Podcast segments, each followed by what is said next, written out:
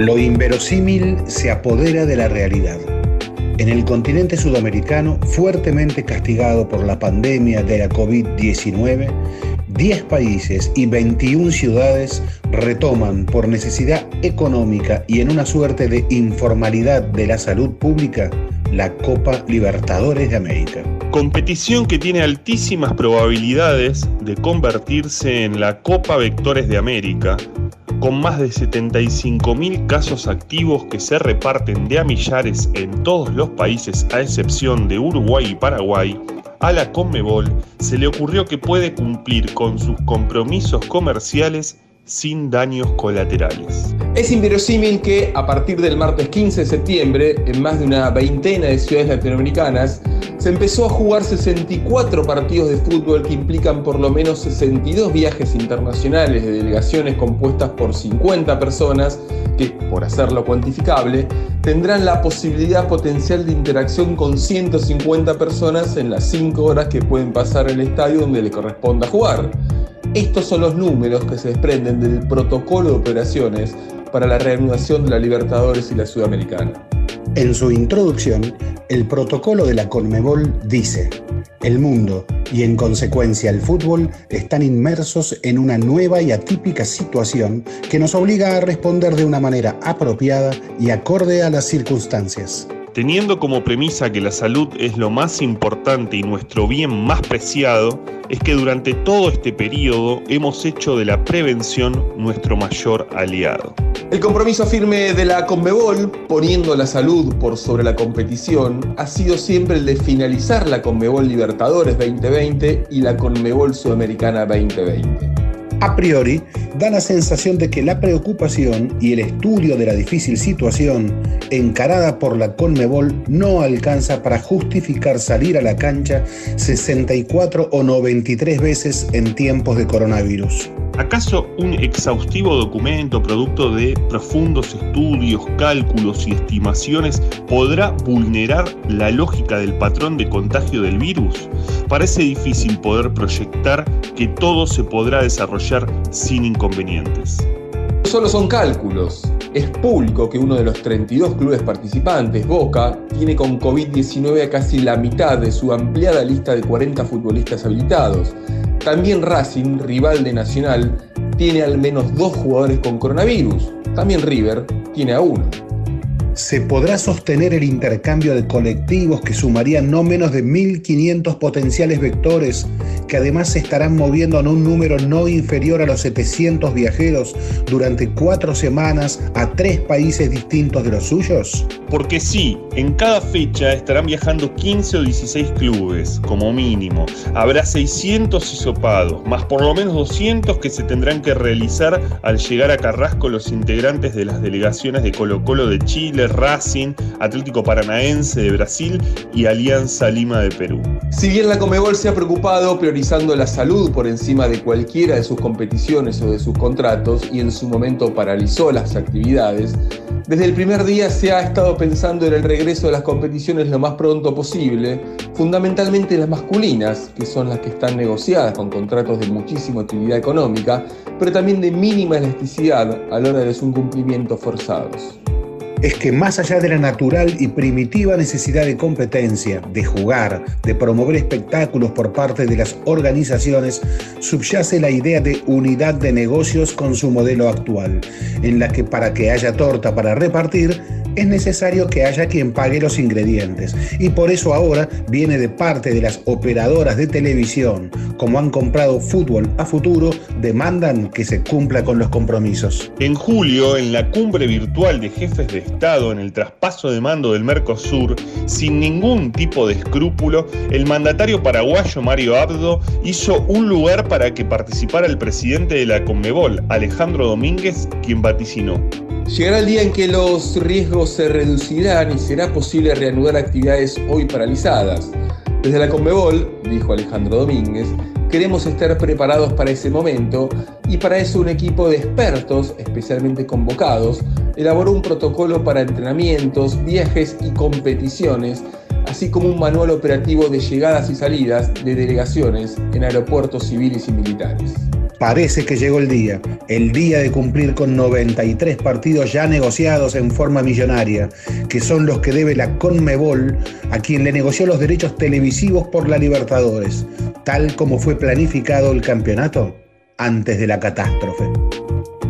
Fragmento del texto La inverosímil reanudación de la Copa Libertadores por Rómulo Martínez Chenlo, publicada el 10 de septiembre en la Diaria de Uruguay. Era por abajo. Historias del deporte en el deporte.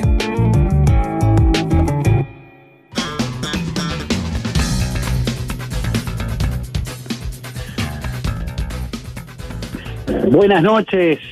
Alejandro Wall, Andrés Burgo, inició finalmente su apuesta a la Cormebol, ¿no? Inició, muy buenas noches, ¿cómo están? Bien, bien. Normal. Ah, muy bien. Porque siempre que sí estamos bien, ¿no? Normal. Está 2 a 2, Burgo. ¿Eh? Eh. Depende, en Brasil es buen resultado. ¿Estás en la nueva normalidad, Burgo? ¿Qué es normal? Normal, un día seis puntos. Ah, muy bien.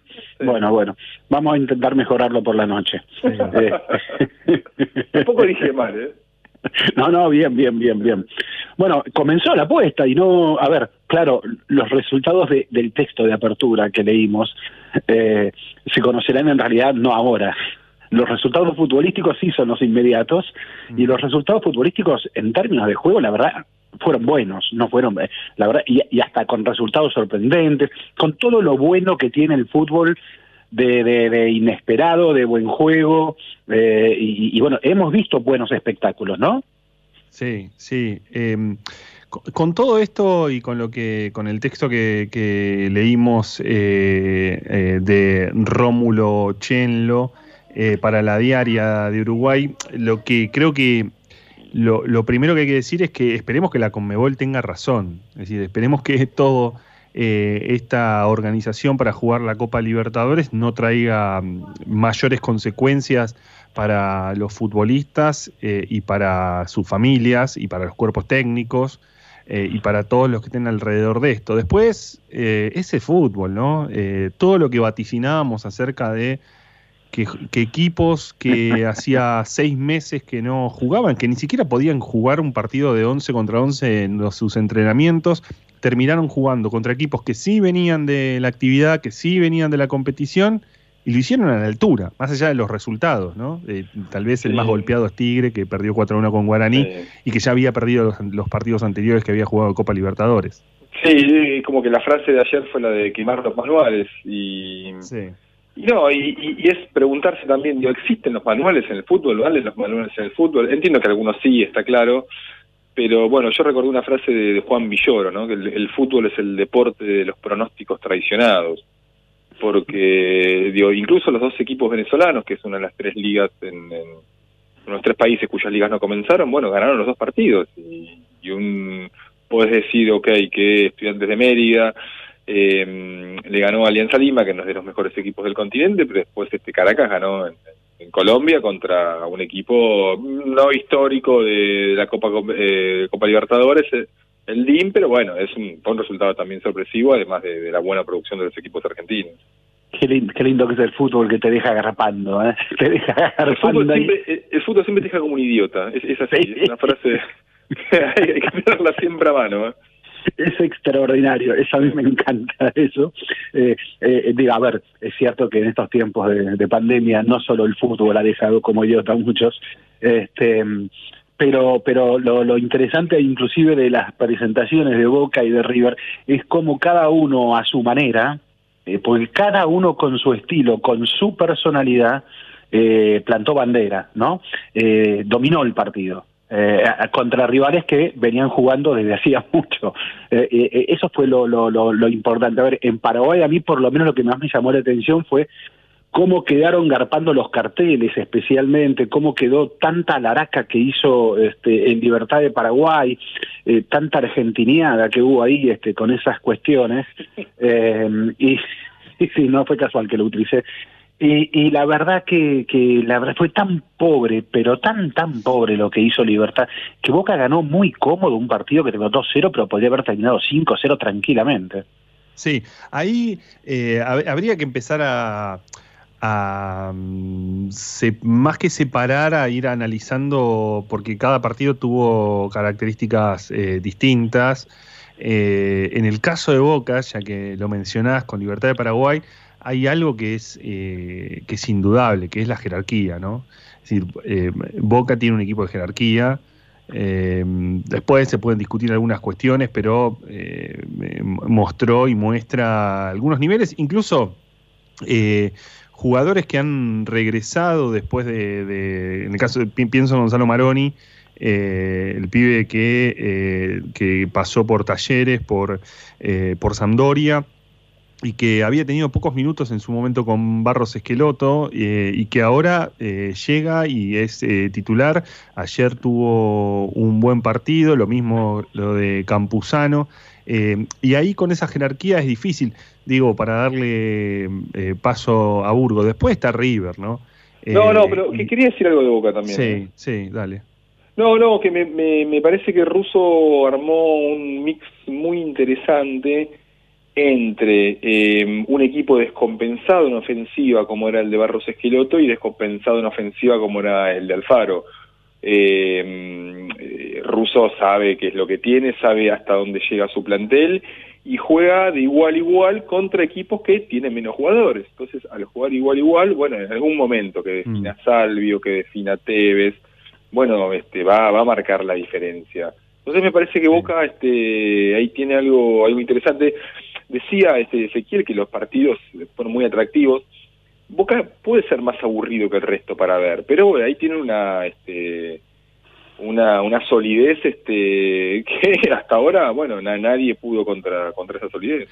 Entonces, eh, si me permite Ezequiel, le paso le, le, hago el cambio de partido a Ezequiel, porque lo que iba a decir era que después está River. Eh, y, está Gallardo. Y ahí es donde uno eh, nota, primero que River es un, es un enorme equipo de Copa, ¿eh? es un enorme equipo de Copa. Yo pensé que eh, en la previa era de los que tenía más jodido, tenía que ir a jugar con un equipo como San Pablo, de visitante. Eh, recién Andrés decía, un 2 a 2 no es un mal resultado. sí te queda el sabor amargo porque River lo pudo haber ganado ese partido. pero hay algo ahí de, que el fútbol, que siempre te deja como un idiota para a Burgo, cuando hay una idea, esa idea siempre se impone. O sea, cuando la terminas trabajando y hay una idea y tenés tiempo y lo podés hacer, se impone. Sí, coincido con, con eso. Por eso yo dije cada uno a su manera. Eh, el, Boca de Russo es lo más parecido al Boca de Bianchi en términos de, de, así de tarjeta de presentación, digamos. No, no estoy hablando de resultados porque porque son, son dos cosas distintas, pero hay un sello también inevitablemente riquelmiano ahí también, ¿no? De ese manejo de los tiempos de los partidos. El, el de River de Gallardo es para mí eso, me, me encanta esa cosa agresiva de, digo, después de cuánto que no juego 190 días no me importa, dónde juego en el Morumbí no me mm. importa, contra quién, contra San Pablo no me importa, salgo a jugar como estuve jugando siempre, mal o bien lo voy a hacer. no tengo a Prato, no me importa. No lo tengo más a Escoco, no me importa. Se me cae Milton Casco y voy a buscar a eh, Angileri. Este, sí, sí, sí, hay algo ahí extraordinario que, que, que, bueno que no hay más que, admirar en ese en términos de propuesta de de definición de alguna vez dijo Guardiola me acuerdo cuando se iba a ir a Alemania a dirigir al Bayern Múnich eh, le, había expresado a Menotti eh, su temor porque no y, es Alemania cómo será eso y, y la anécdota es que Menotti le dijo cuando abras la puerta del vestuario van a saber a qué quiere jugar. ¿no? El sello guardioliano. Bueno, eso, eso para mí tiene Gallardo también ya vas a saber a qué vas a querer, van a querer jugar. Podrá ser más o menos agresivo porque a veces el rival te puede, obviamente, hay rival siempre, ¿no? Pero, pero que el tipo va a plantarse, va a plantarse. Hay algo que hay, es muy interesante, es muy seductora también la propuesta de ese Boca que, que te dice, este, mm, acá estoy todo el tiempo. Boca es medio como esa cosa media de Monzón, ¿no? Medio que que, que, que, gana por sí ganan por demolición ganan finalmente no, no hay golpe de knockout ganan por demolición no eh, es este te domina en el centro del ring te domina en el partido. Muy boxística esa figura pero está parado en el centro del ring Boca. Eso vos fíjate que no tuvo casi no tuvo intervención Andrada este fue impresionante no este entonces a mí me gusta que cada uno tenga su estilo también pero lo que es más increíble eso de que el fútbol te deja bien idiota es que eh, eh, hasta un día antes se decía, bueno, los equipos argentinos tienen que renunciar esta vez a la Copa Libertadores y ahora ya estamos todos metiendo a Boca de River en la final otra vez, más o menos, ¿no? Sí. Eh, el caso de Racing, yo, yo lo vi, pero seguramente vos le prestaste más atención. Resultado inmerecido, especialmente por el primer tiempo, ¿no? Bueno, vos sabés que con lo que recién decía eh, Ezequiel acerca de, Gallardo y de River, por supuesto con mucho más tiempo, eh, en estos, eh, en estos últimos días, en estas últimas semanas, cuando hablabas con gente de Racing, preguntabas, eh, bueno, eh, había mucha preocupación de cómo llegaba cualquier equipo, ¿no? Em, de cómo iba a llegar. Y yo lo que pensaba en relación a BKCS es que eh, al ser técnicos que también tienen mucho de conceptual, más allá de no poder trabajar con la pelota, porque es lo que suele hacer, eh, y no poder este, armar un equipo y plantarlo en la cancha y por lo menos tener a un sparring o a un equipo de suplente, alternativo para poder jugarle, lo conceptual eh, termina primando. Eh, y Racing ayer también mostró que tiene plantel, porque lo del pibe Garré es muy bueno, además que tiene muchísimo para, para explotar, eh, que tiene jugadores, claro, tiene dos, dos delanteros como Sitanich y Lisandro López que son eh, grandes en edad, con lo cual eh, hacerlos volver tenían que ser un tiempo cada uno. Y fue muy superior a Nacional. incluso entiendo que el penal es bastante discutible, la expulsión de Augusto Sol es bastante discutible, se le desbarata todo en, un minuto y después no lo puede remontar, mereció eh, llevarse la victoria ayer, pero digo, dejó esa, esa idea, incluso si pudieron verlo, eh, esa sensación de, sacar desde abajo, que claro, eh, para muchos hinchas es desesperante, pero por momentos Racing tocaba en su propia, en su propia área para salir. Es decir, evidentemente había, había habido un trabajo muy específico sobre eso. Así llegó el primer gol de Defensa y Justicia, saliendo desde abajo. Así también quiso, así también quiso jugar eh, San Pablo, bueno, River, por eso también le pone tres delanteros. Mm, eh, bueno, digo, pasó, pasaron seis meses del último partido de River, pero River estaba jugando ante la salida de Ezequiel Palacios, insistió más con, con variantes del medio campo y no con un tercer delantero, como en este caso fue Julián Álvarez, que eh, fue de los de los jugadores más más destacados y hay que prestarle atención. También me, gustó Ezequiel, antes eh, digo de esto que dice Andrés, porque yo rescato eh, a tres jugadores. Yo no, no, pude ver Defensa y Justicia, eh, vi, vi, sí los goles, muy lindo el tercer gol, por cierto. Eh, pero rescato eso de, en el caso de, Racing, de Boca, de, River, que hay tres pibes para prestarle mucha atención. el caso Julián Álvarez en River, sin dudas.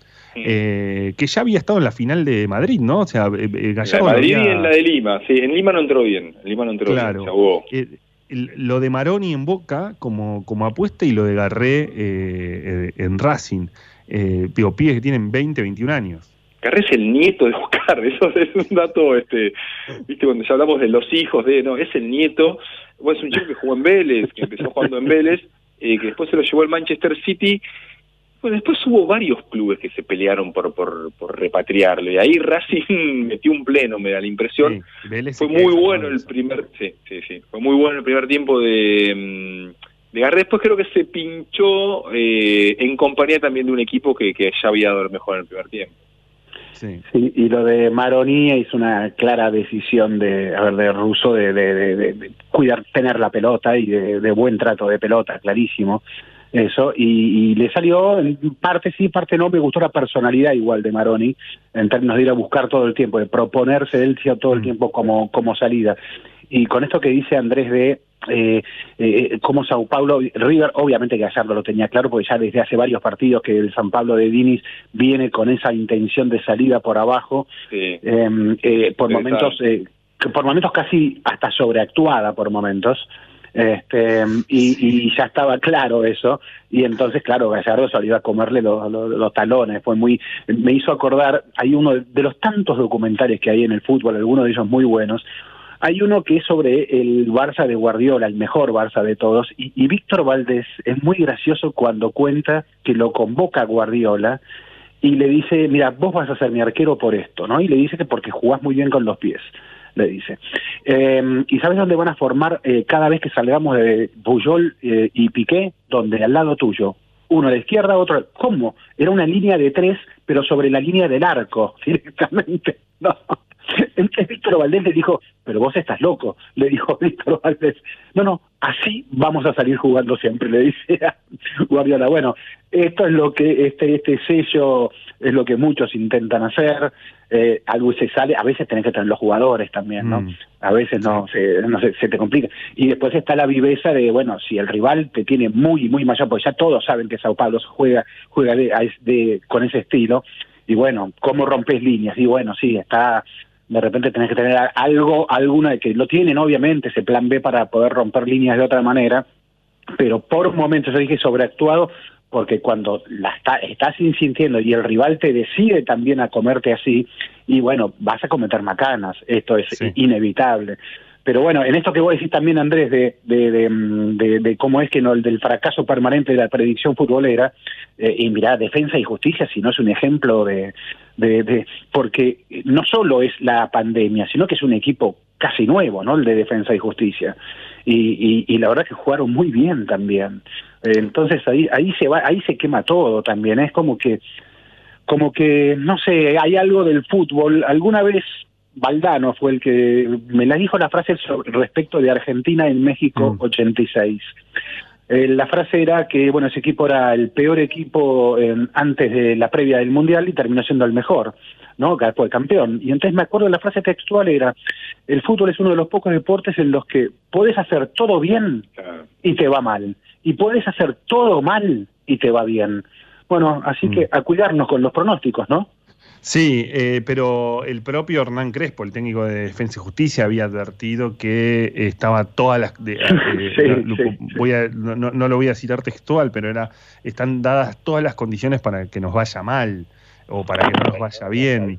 Eh, con esto digo, muchas veces eh, analizamos partidos de fútbol que nos dejan en offside eh, pero también es cierto que eran condiciones eh, muy difíciles. Eh, Gallardo en la conferencia de prensa de esta semana, previo a viajar a San Pablo, bueno, planteaba de alguna manera, vamos a ir a dar todo, pero sabiendo cuáles eran sus situaciones. Yo no sé si eso también marca alguna...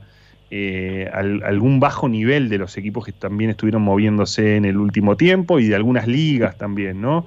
que, que tal vez no le prestamos tanta atención como deberíamos. No, ah, eh, es cierto que, la Liga Argentina es fuerte, digamos, saber, digo, la, la, habitual presencia en los últimos años de los equipos argentinos en semifinales, en finales, marca, marca una presencia. Yo sumaría, eh, ya creo que vamos a hablar más adelante Independiente del Valle, mm. eh, pero también a, la Universidad Católica de Holland. Eh, me, me, llamó la atención la autoridad con, con la que le ganó a un bicho histórico de la Copa como como gremio. Creo que hay un sello ahí también de, otro equipo que a falta, la verdad que es a falta de grandes nombres, eso es cierto, pero me parece que hubo una propuesta interesante de varios equipos. O sea, yo vi buenos partidos en estos días. Sí, totalmente. Ahora fíjate cómo, eh, fíjate cómo le, les cuesta, le costó al Inter eh, ganarle al América eh, al equipo de, Coudet. Eh, bueno, Palmeiras sí ganó su partido frente a Bolívar, estoy hablando de los brasileños, ¿no? Gremio pierde con Universidad Católica, Universidad Católica eh, superándolo muy bien, a San, San, Pablo empata con River y pudo haberlo perdido. bueno, y vos recién hiciste mención a Independiente del Valle, muy bien denominado por gente de Twitter como Independiente del Bayern, que eh, le ganó 5 a 0 nada menos que a Flamengo. A mí hay algo, de todos modos, que me gustaría que podamos desarrollar en algún momento. Eh, y es, eh, ya, y esto casi, Andrés, te lo pregunto como hincha, y me gustaría, no lo quiero dejar afuera a, Fernández Mur, que sabemos que no es hincha de ningún club, pero la contradicción, la contradicción que quizás no nos puede llegar a generar, porque yo la, a mí la verdad que esta Copa Libertadores es, bastante eh, eh, increíble en el momento en que se está jugando, ¿no? Con la cantidad de muertes que incluso tenemos en la Argentina, de contagios y demás. Eh, pero bueno, la contradicción de que inmediatamente se mueve tu equipo y tiene que jugar tu equipo y hay algo ahí que es difícil de reemplazar con otras cosas. Qué lindo es sufrir por fútbol. Ayer en, un momento del partido de River fue, yo extrañaba esto. Yo, yo no voy a decir necesitaba esto porque están pasando cosas demasiado graves, ¿no? Pero, pero sí fue, fue un pellizco, este, un pellizco, este, que bueno, que mucha gente lo estaba, lo estaba esperando y que bueno, y que en todo caso, digo, más adelante también podemos llegar a, preguntarnos por qué, por qué el fútbol argentino no vuelve a diferencia de, del resto de las ligas. Eh, me dejan, eh, antes de ir a tema tanda, que dirá nuestro comandante en jefe eh, Fernández Murs el momento indicado, pero quiero mandarle un beso. Vieron que es muy difícil estos tiempos de pandemia y hoy cumpleaños mi viejo, Osvaldo, el hombre que me hizo hincha de Racing, nada menos. Este, el lunes cumpleaños mi madre, hincha de San Lorenzo, Bebas, mm. otra este, cuerva, pero bueno, la, la, la, tenemos cerca, ¿viste? Los de Racing se pone contento cuando gana, así que les mando un beso enorme porque es un fin de semana de, cumpleaños en pandemia que es tan difícil esto, ¿no? Hoy festejamos cumpleaños en, en, la vereda. Claro, claro, claro. ¿Y, y, te paso una pregunta ahí? ¿Y, ¿Y, por qué, y por qué el, eh, eh, evidentemente el padre era más futbolero que la madre para que ganara Racing ahí en esa... Eh, no, vos sabés que mi mamá es muy futbolera, ¿eh? Ajá y era muy futbolera también en el momento en que yo, pero no, pero ganó Racing, era mi, era mi padre, mi, mi, mi, mi hermano, este, era muy difícil ahí, mi vieja no tenía demasiado, no me podía llevar a la cancha, me llevó a la cancha mi papá. Eh, y en el uso de razón futbolero que tenías, eh, no sé, a la edad que fuere, eh, ¿el presente era mejor el de Racing que el de San Lorenzo? Y estaban ahí, ¿eh? porque eh, San Lorenzo ya había, se había ido a la B, eh, ¿eh? inicio de los 80. Racing, digamos, cuando yo empiezo a tener uso de razón de hincha, Racing estaba en la B.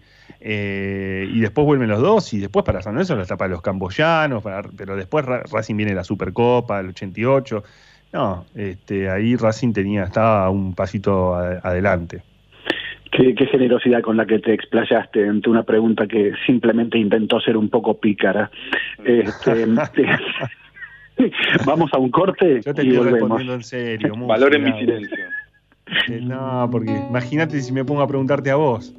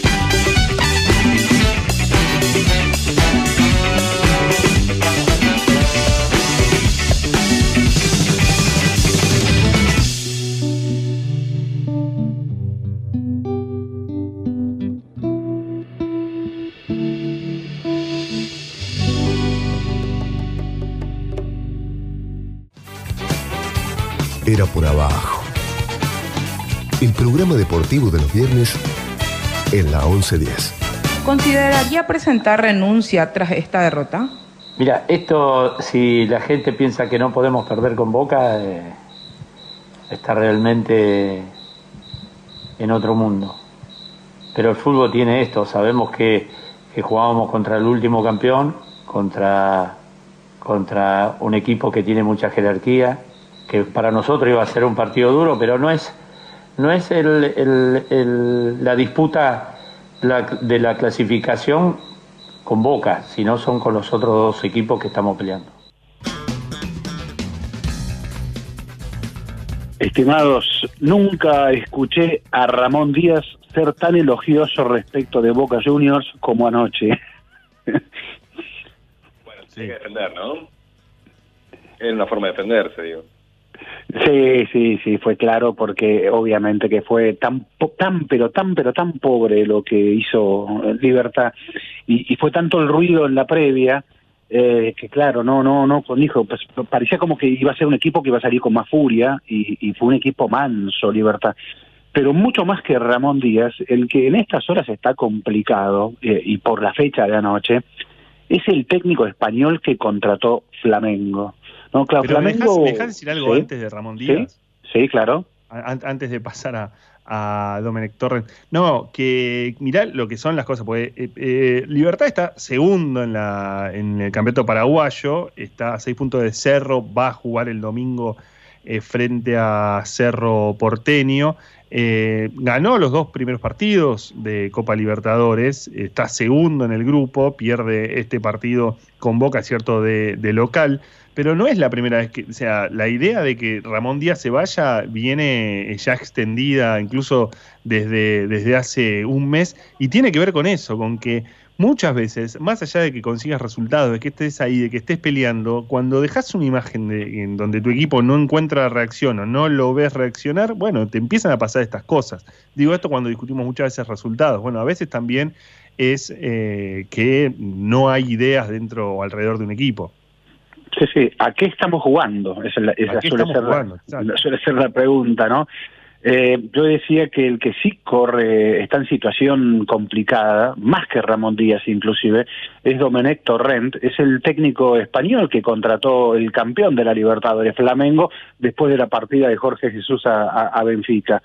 Y, y, a ver, llegaba con cartas porque, bueno, campeón con Guardiola, como asistente de Guardiola, campeón eh, alemán con Bayern Múnich, campeón inglés con Manchester City, eh, era anunciado casi como si fuera Guardiola pero más que el clon de Guardiola, lo que hubiese querido lo de Flamengo era un clon de Jorge Jesús, obviamente, este, porque la verdad que eh, tiene el 51% de los puntos desde que asumió.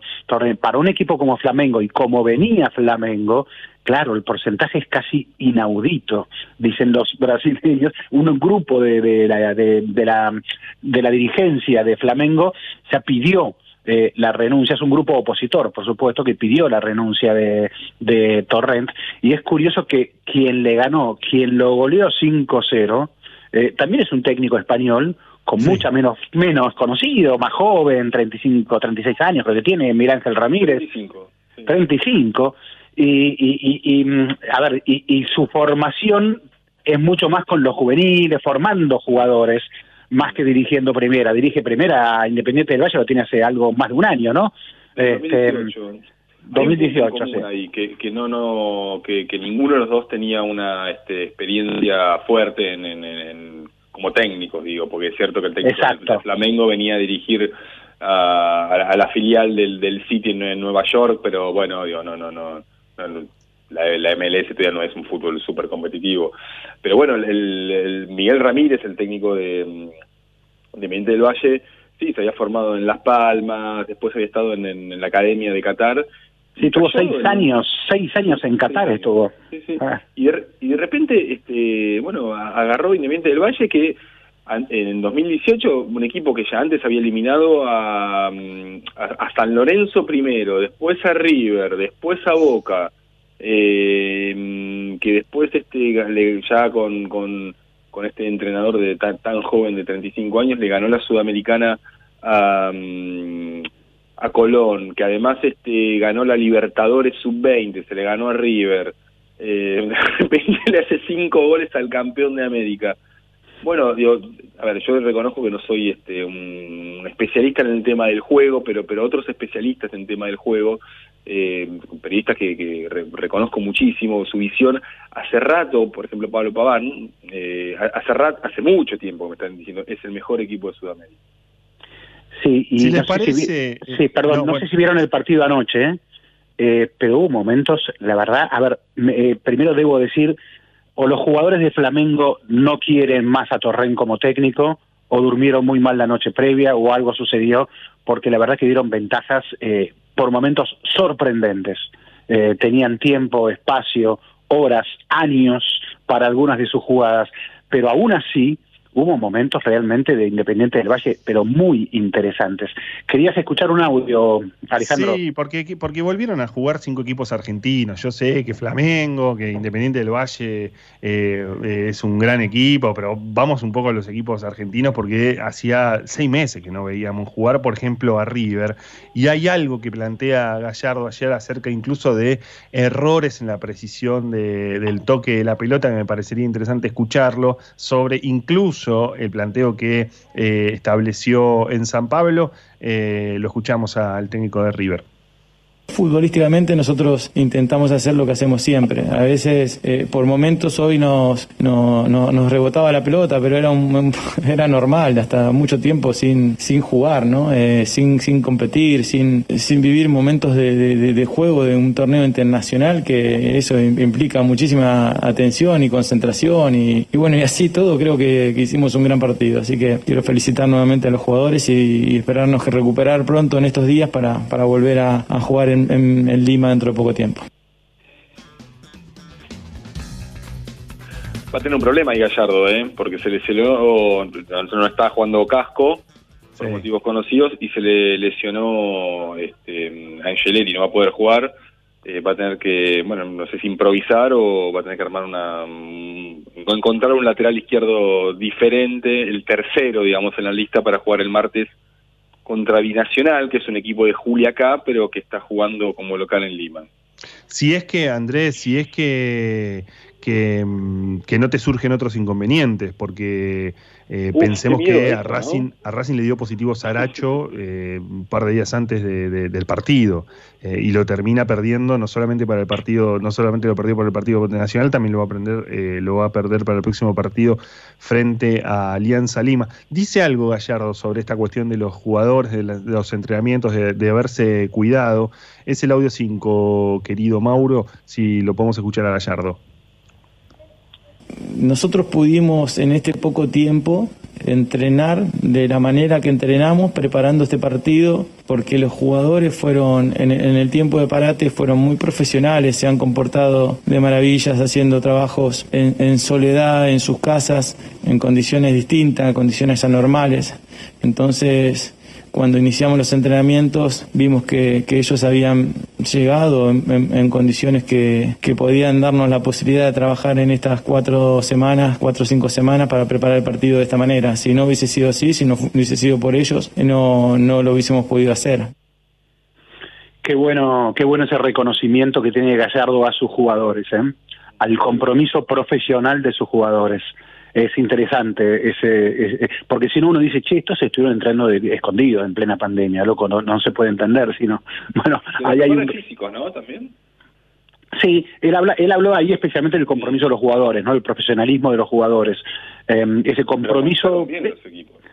aguantaron bien, pero muy bien, porque inclusive no, no, estamos hablando solo en términos de juego, sino también de eh, rendimiento físico, y, y, la verdad que no se notó, no se notó. No solo, no solo cinco cambios, de hecho.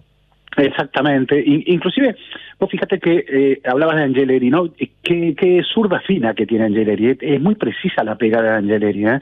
Es este, mm, fíjate en el primer gol, eh, coloca la pelota donde la quiere colocar en la cabeza para que la baje Julián Álvarez, ¿no? Creo que la baja. Y, mm, y después en el último minuto, ese tiro libre eh, con el cabezazo de Pinola que se va afuera, pero ese, ese, es perfecto el tiro libre, es una comba pero extraordinaria que la baja ahí para que, es una comba a lo Messi, a lo Maradona, es una pegada muy precisa, me encantó esa, esa zurda tan fina eh, de, de Angeleri. Pero vos fíjate que cuando, cuando él habla, discúlpame Andrés, cuando él habla de los jugadores le rebotaba, etcétera, y bueno, vos fíjate que Nacho Fernández, creo, no sé, el más fino posiblemente que tengan para, para esto con la pelota, y sí, no jugó bien. Y pese a eso, pese a eso, River eh, tendría que haber ganado el partido para mi gusto. Sí. Eh, si les propongo ahora eh, pasar a otro entrenador que, eh, bueno, eh, Sebastián Becasese dejó la, de, de, dejó no solamente el, el, equipo, su planteo, dejó una buena imagen en la cancha de Racing frente a Nacional, ahora va a tener que viajar a Lima frente a Alianza Lima. Este era un partido, el de Nacional, que en, en una situación común, pero más que nada, no, no, no por subestimar a Nacional, sino sobre todo por sostener eh, la, la, la, localía. Eh, era un partido que eh, la previa Racing lo contaba como un, uno de los partidos que podía ganar. Bueno, no solo no lo ganó, sino que lo perdió. Eh, pero Becasé se cuenta sobre cómo se van a preparar para el próximo partido. Es el audio 2, Mauro. Lo escuchamos al técnico de Racing.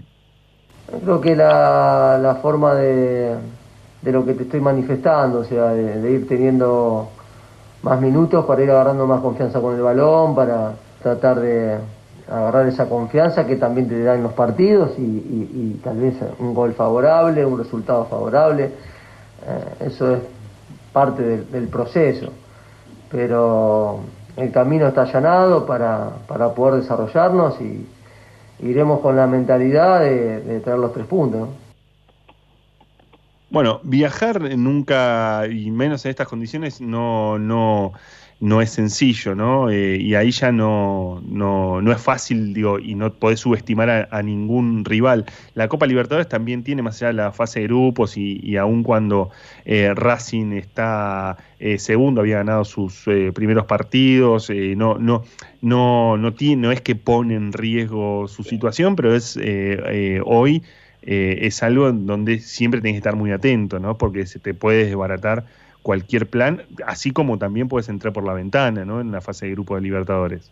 Es que, es que es todo tan, este, tan día a día, tan minuto a minuto que no sabes, este, digo, eh, estuvieron bien en atajarme que eh, la, el reemplazo de, de, Angeleri no, no va a ser el único, eh, o, o, puede no ser el único en River y en los otros equipos, digamos, porque, porque bueno, después de contar, mira, River estuvo en una burbuja que funcionó muy bien hasta ahora, ahora los jugadores volvieron de Brasil y se fueron a sus casas. Entonces no no no, no sabés qué es lo que puede pasar ahí.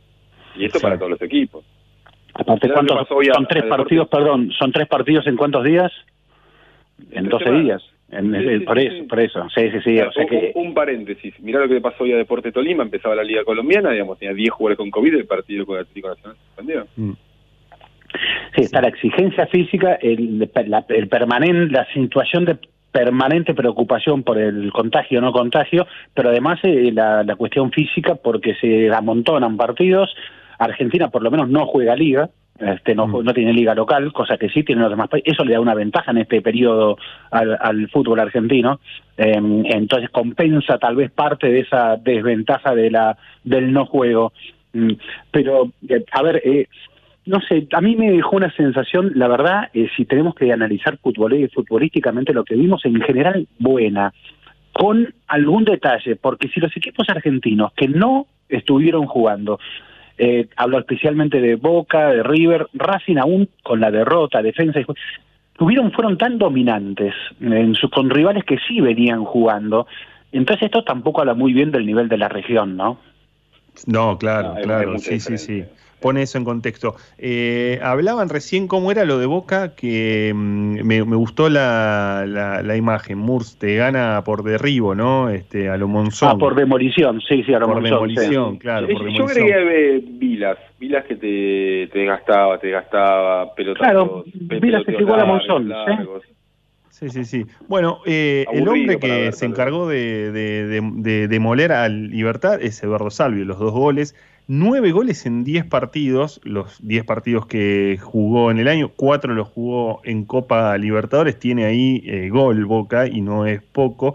Eh, si quieren lo escuchamos a Salvio eh, después del triunfo de Boca en Libertad, frente a Libertad en Paraguay. El equipo se preparó bien, eh, a pesar de todos los obstáculos que, que, tuvimos durante todas estas semanas, meses. El equipo respondió, el equipo trabajó muy bien. Creo que hicimos un gran partido desde el minuto uno, así que esta victoria es muy, muy merecida. Y estábamos muy ansiosos, la verdad que fueron muchos meses eh, sin poder competir, trabajando a la distancia muchísimo para, para este día y bueno, hoy se dio, se dieron las cosas bien, eh, estamos muy contentos con eso pero no hay que, no hay que conformarse, sino que seguir trabajando, ir en busca de más y en estos días tenemos otro partido difícil. Aparte fue una preparación interrumpida por los contagios la de Boca, o sea, todavía más, más complicada todavía. Le faltó, porque se sabía ya, le faltó el que fue su mejor jugador de los últimos tiempos, hablo de Sebastián Villa. Eh, aún así, lo de Boca fue de una autoridad eh, notable y, Salvio pareció casi, casi, falta Villa con su velocidad para, bueno, Salvio casi, casi que era Villa, ¿no? Mm. Sí, Villa que no, eh, eh, Sebastián Villa que eh, no va a volver a jugar en Boca, me parece, ¿no? Con, con la situación, con su, la denuncia por violencia de género y por la decisión eh, me parece que va a ser difícil, pero... Mm, eh, bueno, pero Boca entonces lo va a tener que liberar, pues no le puede coartar el trabajo todavía. Claro, sí, sí, sí, es un enorme debate ese, ¿no? Este, en, en, el en el sentido del, del, trabajo, ¿no? Este, de, qué hacer ante una situación así, pero eh, decía que, claro, Boca no solamente fue fue muy estresante, digo, la, la, salida de Boca de Seiza. Hasta último momento había jugadores que no se sabía si podían ir, si podían viajar. Eh, libertad de, de, para, tuvo toda la discusión alrededor de si podía, si había positivos no contagiantes, una cosa media rara, los positivos no contagiantes, tipos que habían dado positivo, pero que eh, como habían estado aislados y no tenían síntomas, entonces no contagiaban y podían viajar. Hasta el Ministerio de Salud de Paraguay tuvo que opinar. Libertad le mandó una carta con Mebol. Cuando Boca viajó, Libertad le mandó una carta diciendo, se tendrían que, les proponemos que se hisopen todos, se tenían que hisopar todos en una clínica privada de, en un laboratorio privado de, de Asunción. Fue, eh, bueno, y los carteles que vos hacías mención antes, ¿no? Fue como, eh, era una parada difícil, digo, en, ese contexto. Pero por, eso digo, por eso digo que y tu técnico, perdón, tu técnico quedándose en Buenos Aires. Sí, claro, pero por eso te digo que fue tanto el ruido afuera que después para lo que fue el partido, nada. O sea, fue mm. puro, puro ruido afuera. Uno pensaba, uy, este partido va a ser chivo, este partido va a ser realmente bravo, difícil, todo, por todo ese clima. Y sin embargo, Boca lo ganó caminando el partido. Eh, si a River le gusta más correr, a Boca le gusta más caminar, me parece, los partidos. Estoy obviamente que, que graficando una, una, una situación. Porque Boca maneja, me parece, los tiempos de una manera distinta. Eh, que, que, la de River, cada uno con su sello. Y esa, a, mí, me atrae eso, ¿eh? me atrae porque esos opuestos que aún así dominan sus respectivos partidos, eh, te demuestran lo, lo, lo, distinto que puede ser el fútbol, cómo cada uno puede mirarlo, ¿no? Y, y, si además agarras este, los, los, números de Boca, qué difícil hablar de este año, pero bueno, hablemos de este año. Eh, empató 0-0 con Independiente, no recibió goles. Le ganó 2-1 a Talleres, recibió un gol. Le ganó 2-0 a Atlético Tucumán, no recibió goles. Le ganó 4-0 a Central Córdoba, no recibió goles. Le ganó 3-0 de Cruz, no recibió goles le ganó 4-0 Colón, no recibió goles, le ganó 1-0 Gimnasia, no recibió goles, y otro día tampoco recibió goles. está, está sólido sí. y, espera, espera a, la, capacidad individual de sus delanteros que es superior a, la, gran mayoría de los equipos.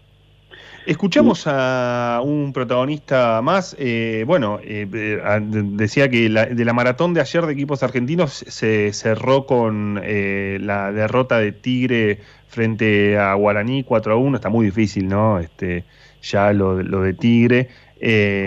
pero mm, sí, el otro equipo que, este, bueno, da pelea es Defensa y Justicia que siempre se las arregla para tener eh, algún técnico que le imprime un sello. En este caso es Hernán Crespo, que eh, habla precisamente sobre el estilo de juego de Defensa y Justicia.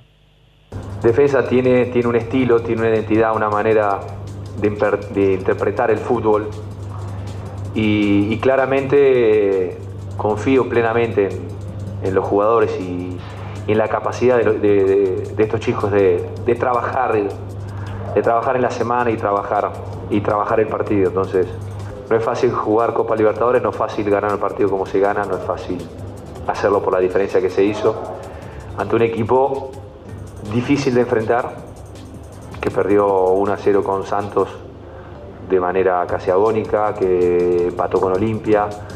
Eh, o sea que nosotros, por eso un 3 a 0 eh, merecido es, es una gran satisfacción.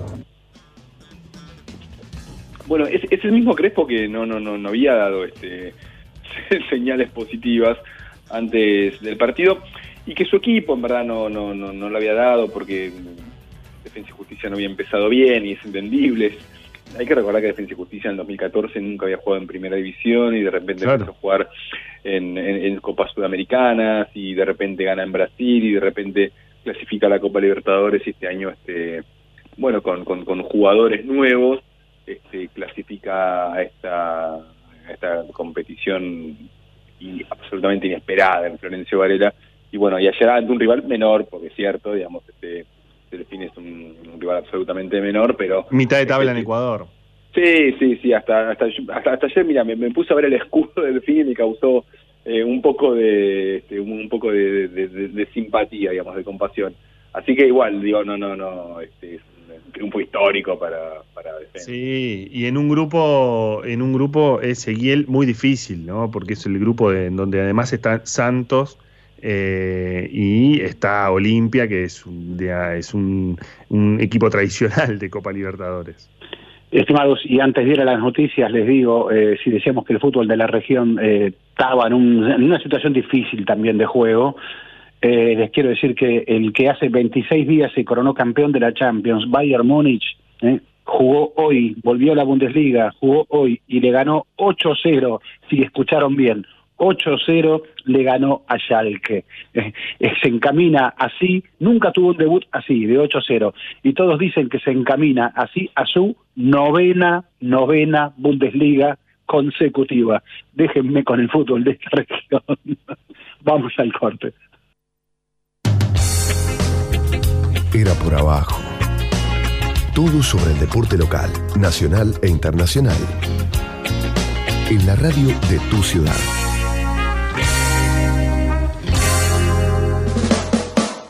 Cuando camino solo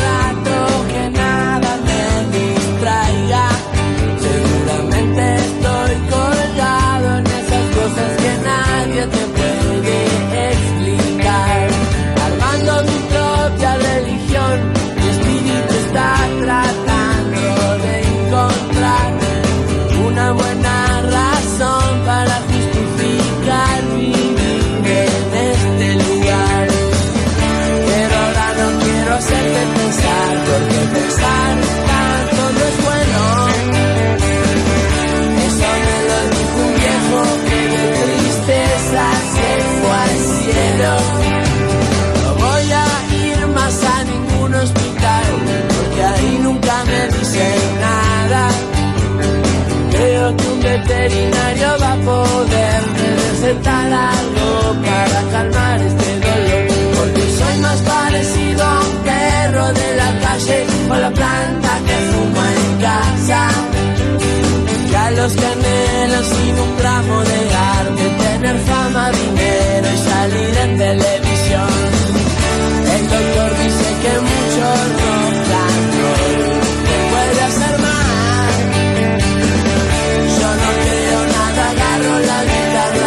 Y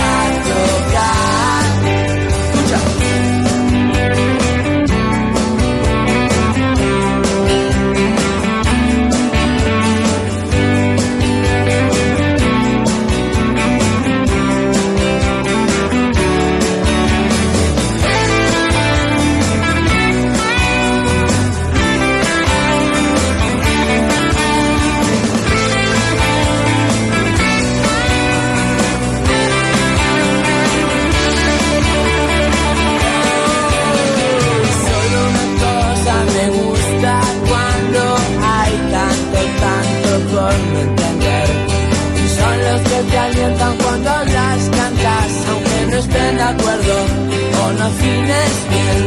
Escuché por ahí que el alcohol y el tabaco mataron mucha gente. Y chamullando con mi amiga paraguaya que me dice, Titi, mañana come guareo. El doctor dice que mucho rock and roll, puede hacer mal.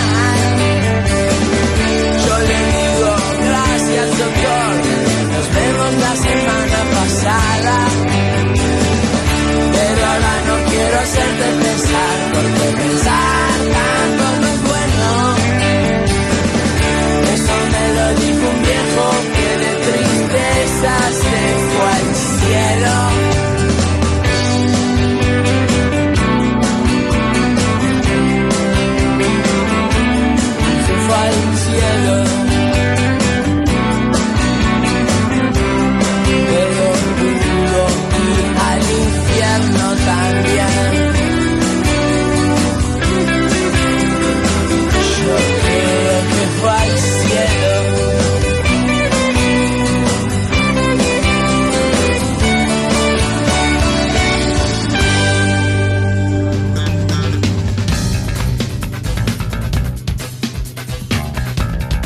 seguimos en Era eh, por Abajo en este viernes eh, por la noche en el que, bueno, todavía queda las eh, secuelas, Ezequiel Andrés, de lo que fue el, la semana de regreso de la Copa Libertadores. Y mm, ustedes saben, vieron que se habla mucho de picos y mesetas, ¿no? Pero eso tiene que ver obviamente con la pandemia. Pero mm, ayer hubo un pico muy eh, importante que fue el de rating. 21 puntos midió River, el partido de River San Pablo, 20.3 eh, llegó a medir el partido entre Boca y Libertad. Eh, ¿Quién absorbió todo ese rating? ESPN, la nueva pantalla dominante del fútbol mundial, podemos decir, o por lo menos en la Argentina. En Argentina, sí. En, América Latina, sí. Exactamente, en América Latina. En América Latina, ¿no? La, la, fusión es global. La fusión es eh, global, exacto. De hecho, eh, una de las cuestiones que eh, se sucedieron previo a estos partidos fue que mm, relatores emblemáticos de la, de la señal Fox Sports como Mariano Clos y Sebastián Viñolo, comentaristas como Diego Latorre y Gustavo López, pasaron a ser, eh, bueno, ahora eh, las caras de, eh, de, ESPN. No es que dejaron Fox Sports para irse a ESPN, sino que dejaron torneos, dejaron la productora, también un lugar que ocupaban de manera histórica, para, ser, para ser parte de ESPN. Toda esta fusión hace que tengan que dejar la marca de lado. Es decir, Fox Sports ayer en redes sociales hablaban, ha dejado de existir, recordando a una contadora que, bueno, algunos hinchas nos dieron en algún momento una mala noticia, porque claro, eh, va a tener que dejar la marca eh, básicamente y de hecho algunos productos que son productos muy importantes de, mm, de, Fox, como el programa 90 Minutos, que es un, programa el clásico de Fox del mediodía, el otro programa de Viñón, lo van a pasar a ESPN, eh, producidos por torneos, con tres productoras va a haber dentro de ESPN torneos, PEXA, la productora de Agustín Pichot, y Jotax, la productora de Juan Cruz Ávila, que empieza a ser un nombre muy fuerte para Disney aquí en Argentina. Eh, mm, bueno, eh, ayer eh, directamente vimos cómo casi un universo del periodismo deportivo estaba repartido en distintas señales, estaba todo en ESPN. Qué fuerte, ¿no? Este, ese... Mm, me, hace acordar a PCN. no, PCN, duró, Duró, duró un año PCN. ¿eh? PCN el fue... El alternativo PCN. Para American Sport Network. Sí, PCN, Pan American Network fue, infló, ¿para qué sirvió? Para inflar los precios de los derechos porque fue impresionante. ¿Cuánto cuesta la Fórmula 1? 10, bueno, pago 80. Eh, ¿Cuánto cuesta la Libertadores? 20, pago 100. Y esto fue así. Y periodistas que trabajaron así no tenían ni siquiera escritorio para trabajar. Nadie podía creer eso que estaba sucediendo así con los Gypsy Kings, Pelé, fue la presentación de PCN. ¿Y cuánto duró PCN? Un año. Este, o año y algo, o dos años si quieren, no me acuerdo ya. Yo trabajé para PCN, miren fue fue bien bien bien fugaz. Eh, ahora sí tenemos eh, que muy bien eh, muy viáticos lo cual te daba para pensar que eso iba a durar muy poco. Sí por, por eso algunos trabajadores que hoy algunos trabajadores que hoy están preocupados eh, no tomaron muy bien esto de Fox deja de existir así con, con ironía porque esto también afecta el trabajo de algunas personas que, que, que, están angustiadas por esta situación no pero dicho dicho dicho esto Sí, no, quería, no, quería decirte, Ale, que dicho esto, es curioso cómo, a ver, eh, eh, que el deporte que más, sin fútbol, el deporte que más seguíamos, por lo menos yo, era la NBA. La NBA, donde es? En la burbuja de Disney. ESPN, ¿a quién pertenece? A Disney. Eh, todo el deporte terminará en manos de Disney también. Es que, claro, eh, en un rato, ya que mencionas en la NBA, eh, Los Ángeles Lakers va a jugar el primer partido de la final de Conferencia Oeste con Denver Nuggets. Eh, Vamos, precisamente en la burbuja eh, de, de, Disney y, y, y, eh, atento, digamos, y siguiendo el hilo de esto que mencionas, está por un lado la cuestión de los trabajadores, sin duda, que es lo que preocupa, porque cuando hay tanta, digo, en, en, por estas horas se hablaba de un ESPN 4 y un ESPN 5 para reemplazar las señales Fox Sports 1 y 2. Eh, cuando tenés tanta concentración y sí, tenés primero una cuestión de trabajo, pero además todos nuestros consumos deportivos van a estar al, van a estar al servicio de Disney.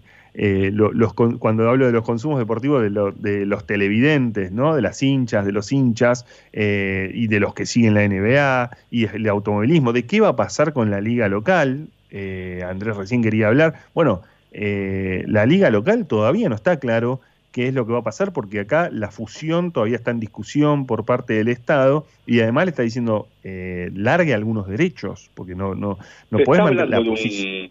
Bueno, primero debería volver el fútbol, pero ahora cuando vuelva el fútbol, se está hablando de un regreso del fútbol para todos mmm, parcial, para llamarlo de alguna Sí, manera.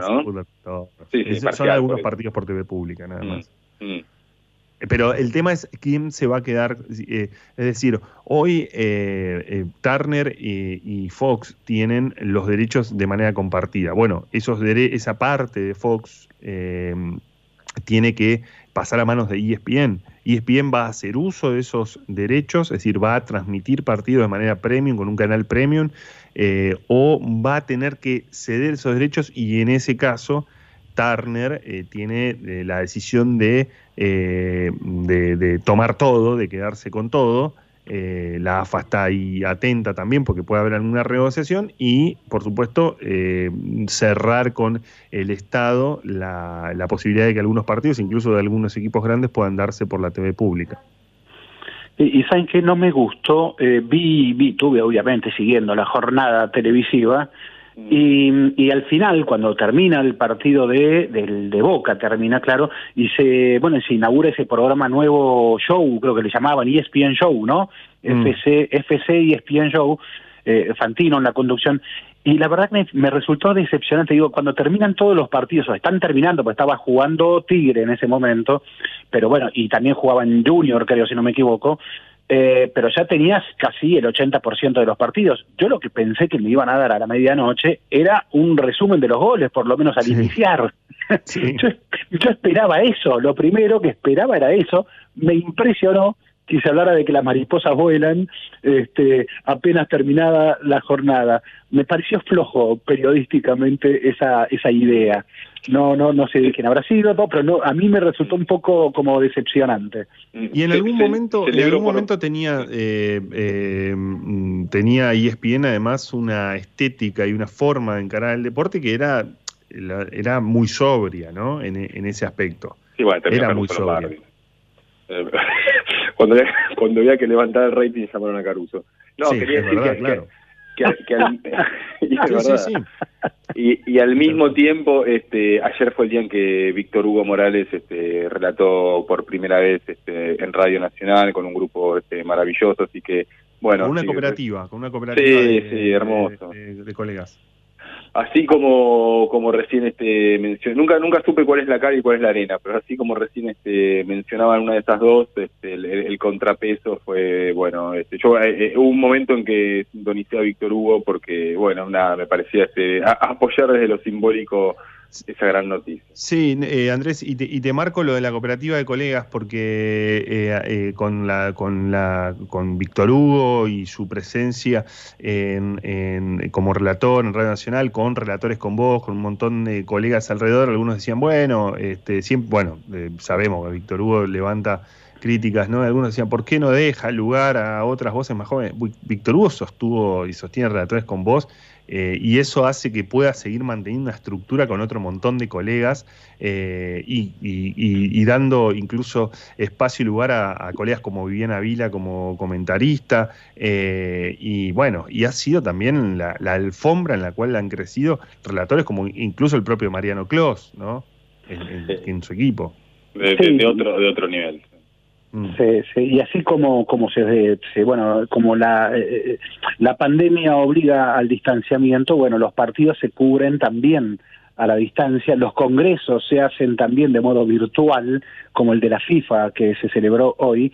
Y Infantino dijo que quería menos partidos en las ligas. Eh, es decir, eh, no sé qué escuchará la Liga Argentina. Eh, con su proyecto de hasta 28 equipos en primera, que así podría terminar en dos años, eh, pero me parece que la idea de Infantino, y dijo, vengan que yo les digo cómo, dijo Infantino hoy, mm. eh, curioso, es un aprovecho para decirlo, es un Infantino que eh, horas antes de este Congreso viajó a Washington, viajó por unas horas nomás a Washington, se reunió con Donald Trump por tercera vez desde que asumió su mandato. Tercera ¿Cómo le gustan los presidentes a Infantino, eh?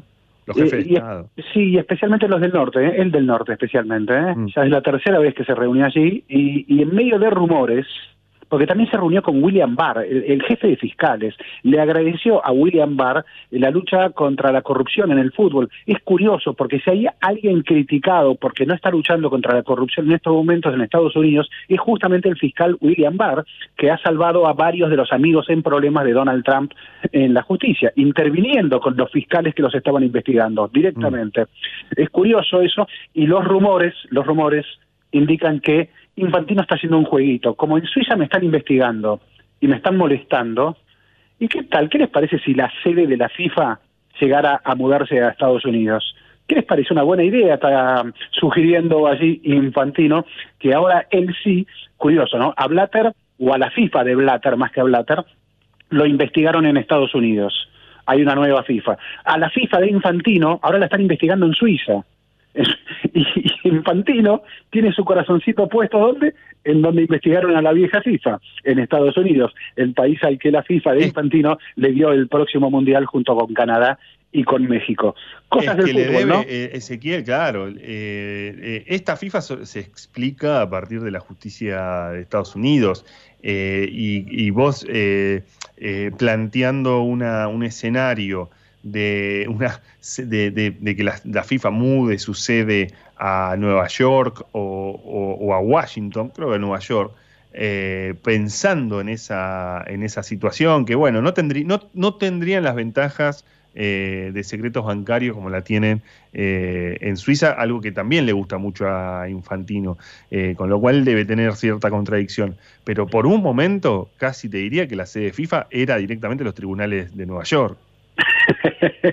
o, si, o si no, nada menos que la Torre Trump, ahí en cuyo piso 17 funcionó durante muchos años la sede estadounidense de la CONCACAF, ¿eh? porque en ese mismo edificio, en esa misma Torre Trump, piso 48, si mal no recuerdo, tenía su vivienda eh, Blazer, aquel que mm. inició el FIFA Gate, porque fue el primero que, que, delató, el primero que, viste cómo es Estados Unidos, mataste a 900, no hay problema, pero no pagaste los impuestos, eh, estás en problemas. Bueno, esto fue lo que le pasó al bueno de Chuck Blazer, que viajaba por el mundo sin pagar impuestos, pero encima se fotografiaba, se mostraba en Facebook, en su canal de YouTube, y les recomiendo, por favor, que vean el documental de Netflix, sobre Chuck Blazer, eh, la mm. familia, una familia, algo por el estilo, no me acuerdo, la familia FIFA o algo así. Familia FIFA. Familia FIFA. Véanlo porque es una maravilla, es una joyita. Y, bueno, y ahí en la Torre Trump, así que sería toda una ironía que decidieran que la nueva FIFA pudiera funcionar en la Torre Trump.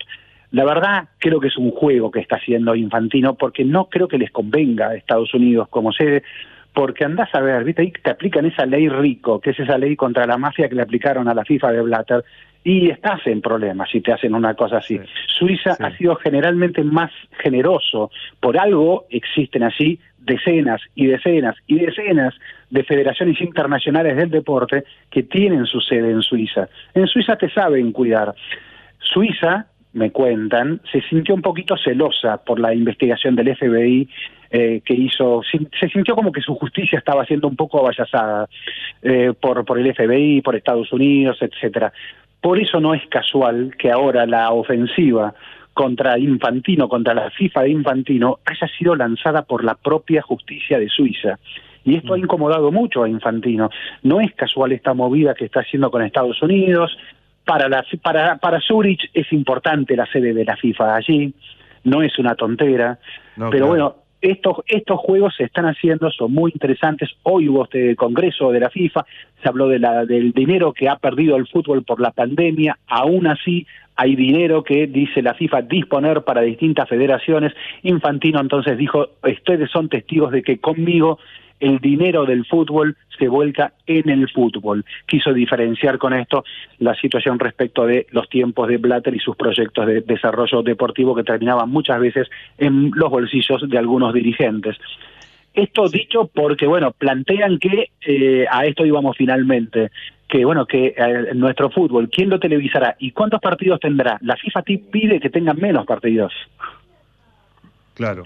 ¿Por qué no vuelve el fútbol? Qué pregunta, don Laguna. ¿Es, por- es porque, ¿Es porque la AFA no, no, no, no, no, no apura? ¿Es porque el gobierno en verdad le dice a la AFA que ponga el freno?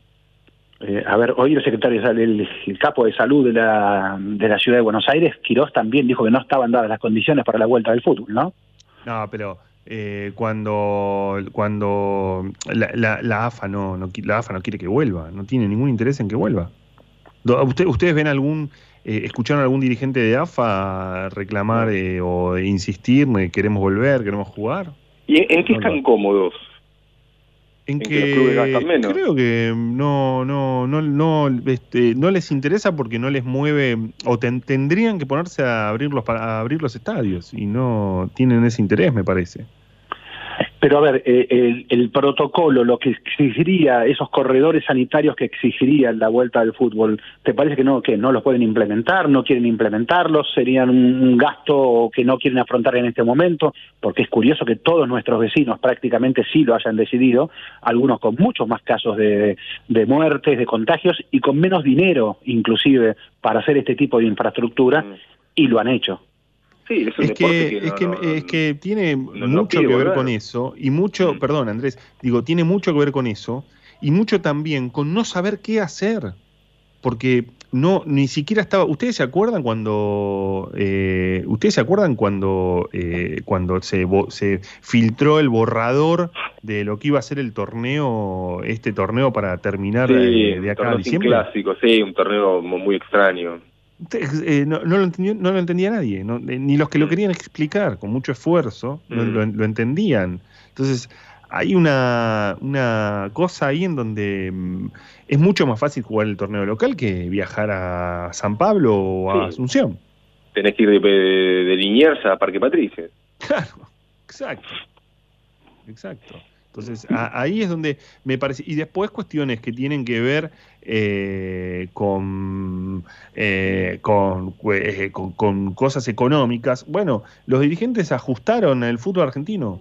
Hicieron un, un gran ajuste del fútbol argentino en estos meses. Un, ¿Y gran, un ajuste eh, que tuvo que de contratos, de planteles, no dejaron de cobrar la plata de, la, de la televisión. Eh, charlábamos la semana pasada eh, en relación a las caídas de las cuotas sociales. Las cuotas sociales en su mayoría, las, sobre todo las que están bancarizadas, que son la mayoría, eh, l- le, determinaron directamente que, que no, se, no se caen por completo y ahí tienen un, gran ingreso. Entonces hay un estado de- de comodidad para, para el fútbol argentino en, en ese aspecto, que bueno, después no tiene, ningún, no tiene ninguna consecuencia respecto a los dirigentes, nadie, le, nadie les va a reclamar nada. Y, ¿Los, y- hin- y los hablando- hinchas no reclaman? Perdón, los hinchas no reclaman la vuelta del fútbol. No tanto, no, no, no, no, no, no, no, porque, qué sé yo, no volvieron las clases, entre otras cosas. Hay, hay, hay como una cuestión este de... eh, tal vez cambie a partir de esta semana, digamos que, que, bueno, re- muchos recordamos este, la, la- la emoción de ver a tu equipo, pero hasta ahora no no hubo un, un pedido este masivo. Digo, a ver, el silencio de Chiquitapia, el silencio de Tinelli, se le suma también el silencio de, de Sergio Marchi, ¿no? Sí, no, bueno, se le suma. Eh, Andrés no habló en todo el tiempo, en todo este tiempo. Nada eh, sobre sobre este sobre este asunto. Y- a- a- la Federación de Tenis parece este, la Federación de, de Guevarista de Tenis, porque este eh, pidió pidió y consiguió este está bien es un torneo es, es- es- es individual lo entiendo digamos no no no no es este no, no mueve la cantidad de gente pero Sí. pidió luchó por lo suyo y lo consiguió el fútbol no no está en silencio Es que ese es el está, es que está bien el ejemplo que planteás. Eh, está bien el ejemplo que planteas en términos de que cuando una dirigencia quiere, o sea, si, si, si, si fuera el gobierno el que no, el que no quisiera eh, que, se, que se juegue este partido, lo, lo, lo sabríamos. Lo sabríamos enseguida. El dirigente te dice, no, no nos dejan, no quieren, y tenés dirigente protestando. Acá no hay, acá nadie está diciendo nada. Eh, sí, y, y, sorprendió, perdón, y sorprendió inclusive la propia Conmebol que logró torcerle el brazo a la FIFA. La FIFA no quería la eliminatoria de octubre. Claro. Y, y la Conmebol, que sí la quería, eh, mantuvo finalmente la fecha de octubre. Queda incierta la presencia de los jugadores de, Europa, ¿no? Todavía no, no hay una garantía clara sobre eso. Eh, es más, creo que van a comenzar, ahora que se conoce ya formalmente la fecha, van a comenzar a surgir las trabas, los bloqueos, las protestas, algunos jugadores inclusive con miedo de viajar. Esto va a pasar, ¿eh? no tengo la más eh, mínima duda de que eso sucederá. Pero sí. la, eh, la, inactividad o la, la, falta de expresión de algo local es muy fuerte comparado a lo que está pasando en muchos lugares. Sí, y, y, y, lo de Conmebol, además, con, eh, con una fortaleza, cuando empezábamos este programa, nos, nos, planteábamos la pregunta de la Copa Libertadores. Bueno, ojalá Conmebol tenga razón en toda esta organización. Eh, pero bueno, Conmebol tuvo una decisión y una voluntad y avanzó sobre eso. Y avanzó sobre la Copa Libertadores y avanza sobre, sobre las eliminatorias. Eh, que, bueno, eh, le tuvo que le sacó la ratificación a FIFA, por lo menos la, la, la, el, compromiso de que tiene que garantizar eh, los jugadores del exterior. Si quieren, un rato, en la última media hora, charlamos un poco, hay una lista preliminar de, de, la selección argentina de 30 jugadores que están en el exterior. Por supuesto está Messi. Barcelona tiene que jugar contra el Real Madrid durante, durante, la fecha FIFA, durante la fecha de Comebol. Exactamente, exactamente. Qué difícil, ¿no? Que Pero aparte, después de lo que de lo que vino siendo la relación de Messi con el Barcelona. Pero aparte supuestamente tenés 15 días este de cuarentena de que llegas a Escalón y supuestamente está 15 días este guardado. Sí, perdón, y antes de ir al, a un corte, eh, eh, primero eh, para la vuelta tenemos una, una pequeña historia, que era casi una historia de amor conmovedora de este inicio de la Libertadores, que parece que no va a estar terminando tan bien como pintaba. Les, les, les, diría que si Messi, aún en, en, amistosos, ya empezó a hacer goles en Barcelona, el presidente que le dijo vos te quedás o te quedás, eh, tiene una moción de censura y es posible que se tenga que ir antes de marzo, es muy posible que una asamblea decida que se tenga que ir antes de marzo, eh, y creo que vos, Andrés, tenés una historia que no tiene nada que ver con el fútbol, pero que queremos escuchar. Era por abajo. El programa deportivo de los viernes en la 1110.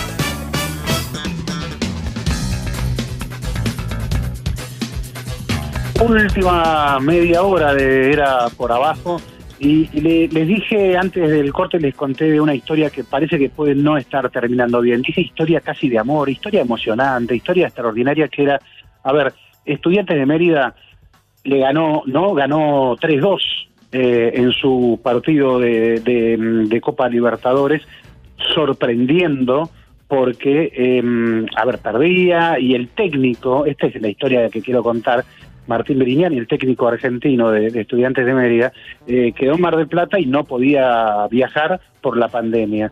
Bueno, Martín Berignani eh, había sido invitado eh, por, por Nacional para viajar en el avión para el próximo partido. El rival es Nacional. Gesto extraordinario de Nacional de Uruguay, llevarlo a Berignani en su avión, el técnico rival, para que pueda finalmente dirigir a su equipo. El lunes es el viaje que está previsto. Bueno, la historia de amor parece que puede no estar terminando tan bien como creíamos porque hoy estaba todo ya muy definido y alguna directiva del Ministerio de Salud de Uruguay está por ahora trabando ese viaje. Eh, hay alguna intervención de las cancillerías, a ver si lo autorizan. Lo está trabando por cuestiones sanitarias, dicen. Eh, lo que pasa es que, según parece, el técnico consiguió hacer todo lo que le pidieron en tiempo casi récord incluidos PCR, visados, etcétera, etcétera. Tenía todo ok, parece que no pensaban que iba a tener todo ok, finalmente sí, tenía todo ok, y en estas horas, esto es muy reciente, esto que estamos contando, no hay posibilidad por ahora de que Berignani esté viajando en el avión de su rival de Nacional, cosa que parecía casi hasta enternecedora, ¿no? Sí, sí, sí, parecía muy naif. Bueno, Vignani, eh, bueno, la, la, pandemia obviamente lo agarró en Mérida, este, en Venezuela, donde, donde él entrena con otros.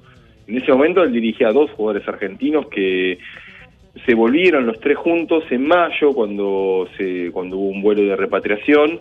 Bueno, estos dos futbolistas no no no, no, no pudieron volver de la misma manera que Brignani. El club sí le respetó el contrato a Brignani, que sigue siendo el técnico de, estudiantes, que el otro día dirigió desde su casa vía WhatsApp y vía Zoom, dio la charla técnica desde su casa este, cuando los jugadores estaban en el hotel, después este hizo una, breve charla en, en el entretiempo también con, con sus jugadores, pero le, dejó la mayoría del tiempo, ni siquiera soy yo ante campo porque tiene COVID, entonces el, técnico en el campo de juego en verdad fue el, el preparador de arqueros. Una situación muy confusa que encima el equipo iba perdiendo 2-0 y ganó 3-2. Brignani no pudo volver en todo este tiempo, eh, los vuelos eran como muy extraños, además tenía que eh, parar en, en, en, países intermedios con los cuales no podía ingresar ahí. Tiene una chance de tomarse un vuelo a República Dominicana la semana que viene, de ahí tomarse un vuelo privado a, a Venezuela, es medio delirante. Esta situación de, Nacional, si es verdad que, que, que se opone, digamos, a, a que bueno a que pueda viajar con ellos la verdad que pone un poco en riesgo el, su futuro laboral bueno veremos a ver cómo sigue sí porque además la situación en Mérida eh, no es fácil ¿no? no. es una eh, situación eh, difícil recién incluso decía eh, la, diferencia entre Mérida y Alianza Lima. Bueno, eh, otra vez era un equipo eh, que no estaba en competición, que tenía su técnico eh, en Mar del Plata a 8.000 kilómetros de distancia.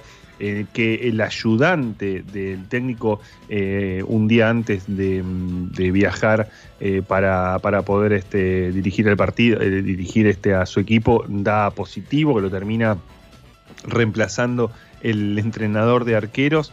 Eh, bueno, es mm, la verdad es que eh, parecía un gran gesto al de Nacional, de hecho fue de lo, de lo más festejado en las últimas horas. Una pena. Sí, y en una ciudad en la que los cortes, los apagones llegan a seis horas por día muchas veces, donde no hay nafta, donde llegar hasta Mérida inclusive es difícil, porque vos podés llegar a Caracas, después es, es difícil porque hay una tremenda eh, problema con la nafta. Eh, leía una crónica que creo que se las pasé, que habla de las últimas, es una crónica reciente, eh, escrita en Lima por Jean-Pierre Maraví, que, por el partido de Alianza contra Mérida, eh, y habla que un pregonero con tapabocas y un megáfono anuncia su nuevo método de trueque por las calles de Mérida. Por un kilo de arroz le damos tres de plátano y ahora traemos papaya. Por un kilo de arroz le damos dos kilos de papaya y así está viviendo la gente con el trueque, con apagones, sin nafta. Hablaban de jubilaciones que son de un dólar eh, al cambio, son moneda de un dólar. Eh, hay algo ahí muy de, claro, una pobreza en estos momentos grande, que el fútbol puede llegar a, mitigar algo si se quiere. Eh, y, y, claro, para Martín Brignani, eh, llegar allí ya sería una hazaña, conservar su puesto de trabajo allí sería una hazaña. La historia de amor que indicaba que que Nacional lo llevaba a un avión, parece que puede estar frustrándose. Algunos ironizaban en las redes que Brignani podría ofrecer ahora cursos de técnico a distancia, y ahora están de moda los talleres, y bueno, haría un taller virtual de cómo ser técnico a distancia por el éxito, finalmente, agónico, pero éxito al fin, que tuvo estudiantes contra Alianza Lima 3-2, ¿no?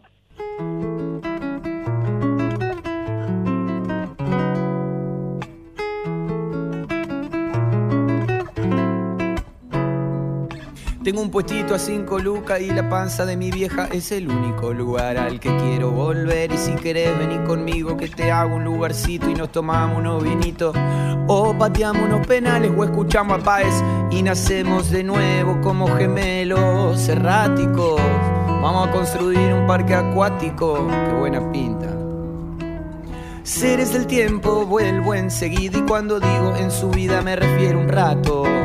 Un par de años en silencio manso, potro. Tenía dos perros y uno se comió al otro. No me confunda con el momia dominguero. Venía despacito porque estaba disfrutando del paseo. Propone un asadito y no te da comer pati. Terrible marginal se saca fotos con los rati. Tener cintura, la de Orteguita, la dignidad de un cacho te la quita. Montaña rusa, otra vuelta. Te das cuenta, volvimos a vivir en los 90. Pam, pam, pam.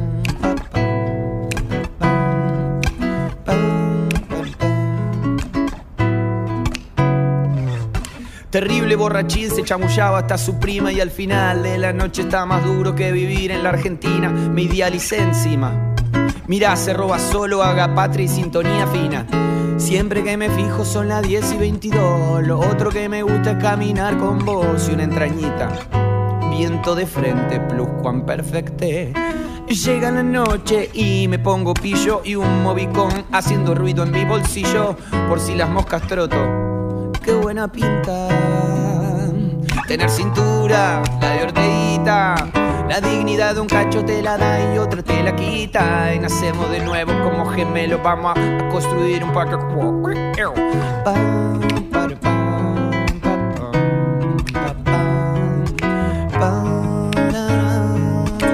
Me cuesta todo cinco ve. Es el único lugar al que quiero volver. Y si quieres venir conmigo, que te hago un lugarcito y nacemos de nuevo como gemelos. Y la cintura, la de orteguita, la dignidad de un cacho te la da y otra te la quita. Y nacemos de nuevo, vamos a hacer un parque a cuac cuac, soco toco, toco, toco, pepa.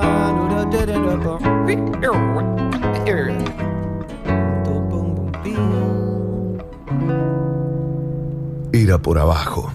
Viernes de 20 a 22 en la 1110.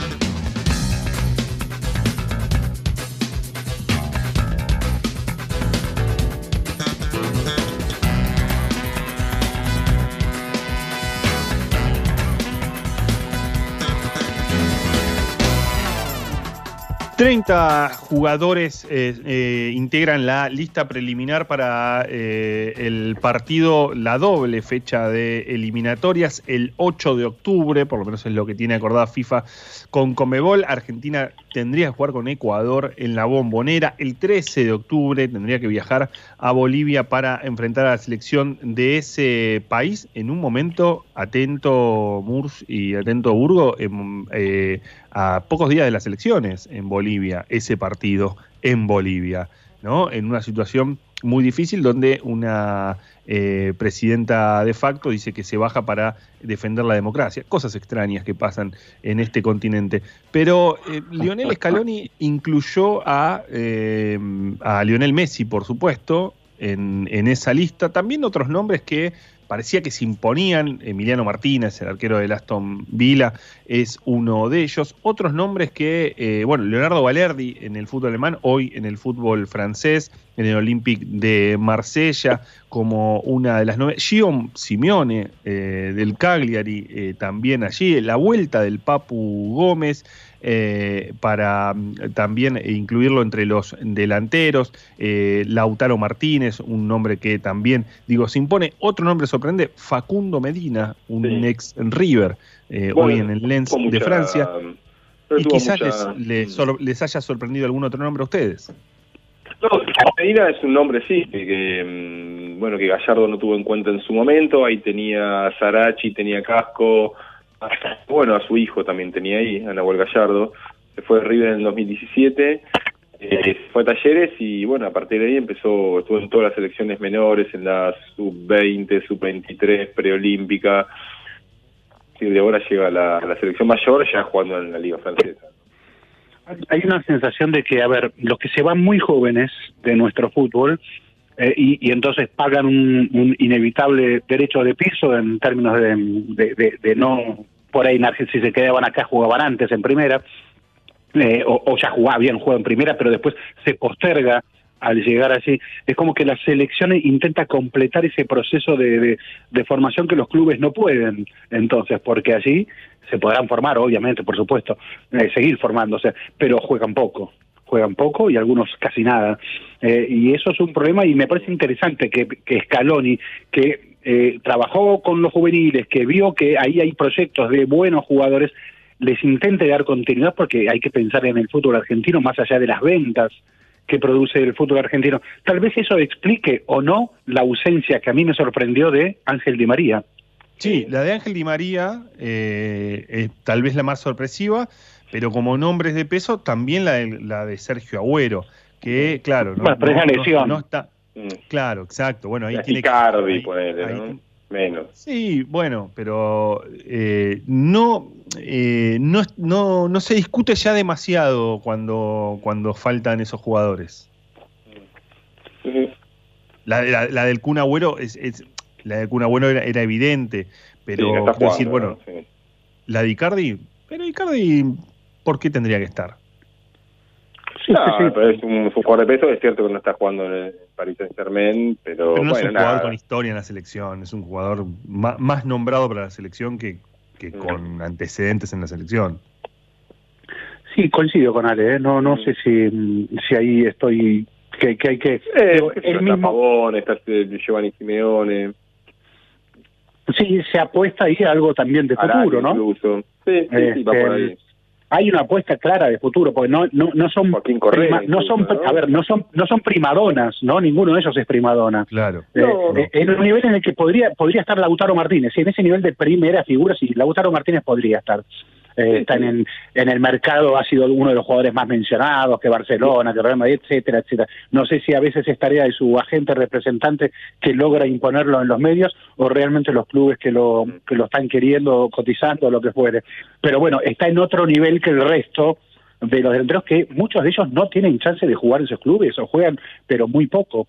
Entonces me parece bien a mí que la selección busque darle continuidad a jugadores jóvenes argentinos que en sus clubes todavía están demorando ahí lo suyo, ¿no?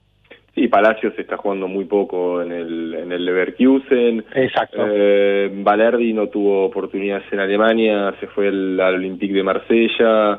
Eh, bueno, digo, in- incluso Emiliano Martínez está, este, así que se va a estrenar como titular en un equipo, ¿no? Por fin va a jugar en realidad. Se, su- se supone que ahora sí va a ser titular definitivo. ¿no? Sí. Em, Sí, sí, sí. Ahora, a mí me sorprendió ¿eh? la, la, la confirmación de la fecha de octubre. Yo apostaba que después de que la FIFA logró suspenderlo de CONCACAF, yo apos- apostaba que Conmebol tampoco comenzaba.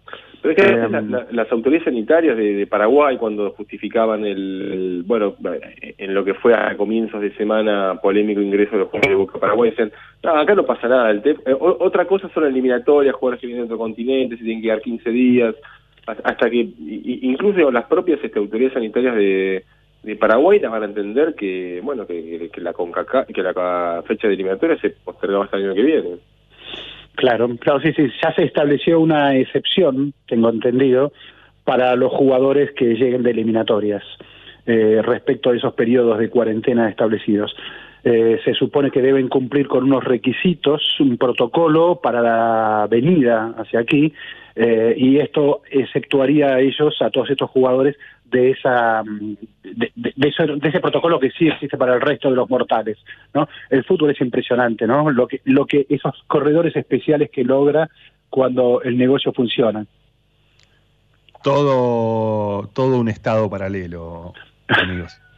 el Vaticano del fútbol y si dejamos el Vaticano de fútbol en el cierre y le damos un espacio a Burgo para que nos hable de otra historia Dale, pero respiremos un segundito. Era por abajo. Deporte, entrevistas, debates, actualidad, historia. Todo el deporte del mundo en la 1110. Existe más de una manera de dar vida.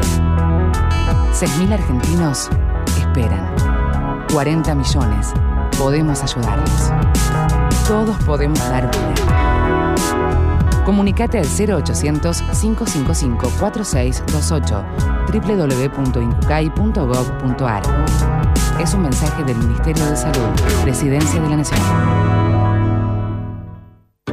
En estos días de aislamiento social es importante cuidarnos entre todas y todos. Si vos o alguien que conoces sufre violencia de género, llámanos al 144 las 24 horas, los 365 días del año. Estamos para ayudarte. Cuidarte es cuidarnos. Buenos Aires Ciudad. Era por abajo. Todo sobre el deporte local, nacional e internacional.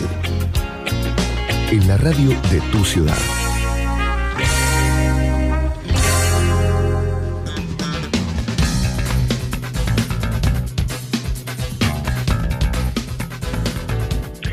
Este martes, que va a ser 22 de septiembre, se van a cumplir eh, 10 años de una noticia que en su momento eh, generó este un cierto espacio en los, los medios de comunicación, no tanto, para mí es de los deportistas este, argentinos con con más historia, pero con una historia más extraordinaria, pero no no no tan bien contada hasta ahora.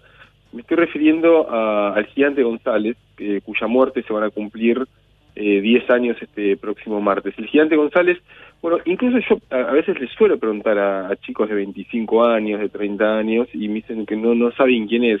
Fue un basquetbolista, después también incluso fue un luchador libre, eh, un luchador profesional, eh, pero fue un basquetbolista eh, extraordinario desde su altura, midía 2 metros 30, está entre los 10 este, basquetbolistas más altos de la historia. En verdad no era basquetbolista, él nació en Colorado, en Formosa, un visitador médico de resistencia de Chaco lo vio, eh, se sorprendió, era un chico de 15 años, medía 2 metros 15, le preguntó, digo, ¿vos jugás al básquet? ¿Qué es el básquet? Le respondió. Eh, se quedó pensando, este visitador médico tenía relación con el, el- club hindú de resistencia, volvió a resistencia, le comentó a, los otros dirigentes, che, vi un pibe que es enorme, mide 2 metros 15, tiene 15 años, bueno, vamos a buscarlo. Lo fueron a buscarlo, le dijeron, mirá, nosotros te pagamos una determinada plata, eh, si querés este, venir a Resistencia y empezás a, a jugar con nosotros al básquet. Gente González vio que había un futuro ahí, eh, y bueno, y llegó a Resistencia y Resistencia fue una especie como de Nueva York para él. ¿Por qué? Porque él, se eh, entró en el hotel, no sabía usar este, los botones del ascensor, no sabía lo que era el jabón, eh, de repente, bueno, vio que había una abundancia de comida y empezaba a comer de, de, de manera desaforada, no sabía cómo se lavaban este eh, la ropa del baño. Bueno, le empezó a ir bien, le empezaron a enseñar algunas nociones básicas del básquet. La noticia le llega a León Rasnudel, eh, pasa a la Liga Nacional, pasa a Gimnasia y Grima La Plata, eh, esto es en 1984, en, en la primera edición de la Liga Nacional, y, y después este León Rasnudel, que era el técnico de Sport Club de Cañada de Gómez, se lo lleva a Cañada de Gómez. Bueno, claro, después León sería una pieza fundamental de la selección argentina, y el gigante González pasó de no saber lo que era el básquet a jugar en la selección argentina en pocos años, porque en el 87, 88, él ya empieza a jugar en la selección argentina, amparado básicamente en su extraordinaria altura. En cierta forma él es un precursor del básquet argentino, porque en 1988, en junio del 88, es el primer argentino en ser trasteado por la NBA, una NBA que era distinta en cierta forma a la de ahora, los planteles eran de dos equipos, no de 15, no era tan hiperprofesional como ahora, y el básquet estadounidense, absolutamente cerrado al mundo, no tenía ni idea de lo que pasaba en Argentina. Pero bueno, gente de Atlanta Hawk, de la compañía Ted Turner, lo vieron en eh, en un seleccionado argentino, lo llevaron para allá. El gigante González estuvo entrenándose eh, un mes, finalmente no quedó por una cuestión física, porque pesaba 200 kilos, le dijeron tenés que pesar 150, si necesitas una cuestión de movilidad porque no, tu cuerpo eh, mayoritariamente es grasa, no es músculo. Bueno, el gigante González no tenía mucha disciplina en ese sentido, no lo bajó, volvió a jugar en la Liga Nacional, hasta que un tiempo después esta misma gente de Ted Turner lo contrató para ser eh, luchador profesional. Fue otra, ganó mucho dinero en ese momento el gigante González, fue el, luchador de mayor estatura de todos los tiempos. Eh, y, participó en la serie Baywatch, estuvo con Pamela Anderson, fue fa- bastante famoso como luchador profesional, hay muchos videos interesantes para ver en YouTube. Bueno, finalmente mm, no, no cumplió el contrato, la muerte de la madre fue un golpe anímico eh, que no pudo recuperarse, después quiso volver a jugar al básquet en Andino de la Rioja, el corazón le dijo que no, la diabetes este, lo, lo, lo, lo- lo paralizó y bueno, y terminó muriendo muy joven, él sabía que tenía una esperanza de vida este, bajísima, de no, no, no más de 50 años, bueno, terminó muriendo a los 44 años, el 22 de septiembre del 2010, este martes se van a cumplir 10 años de la partida de, bueno, de un, de un hombre extraordinario, entre los argentinos más altos de la historia. Era por abajo. Ezequiel Fernández Murs, Alejandro Wall, Andrés Burgo. En la 1110.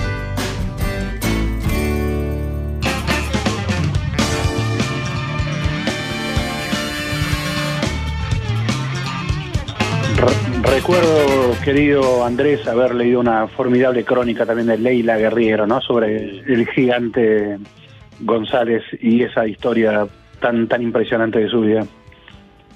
Sí, sí, bueno, Leila estuvo estuvo en el Colorado, fue, a visitarlo y después de las últimas notas que dio el gigante, este, bueno, previo previo a su ya de la- las últimas imágenes de él estaba en un andador, en silla de ruedas, le costaba moverse.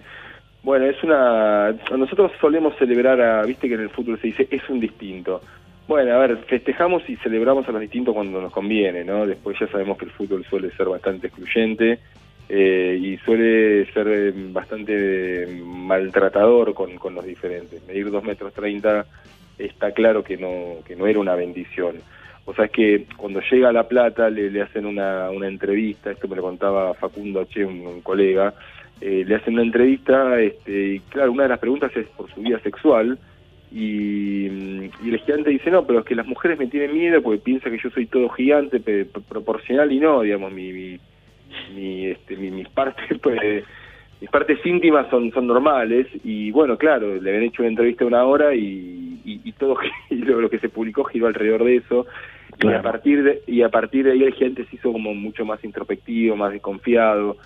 Lo- los dirigentes de eh, Sport Club de Cañada de Gómez, Basi, cuenta que cuando lo fueron a ver lo encontraron este, en la casa que tenía en La Plata pintando el techo, pero no en una escalera, pintando parado, digamos, él, él de pie llegaba, llegaba al techo con la brocha.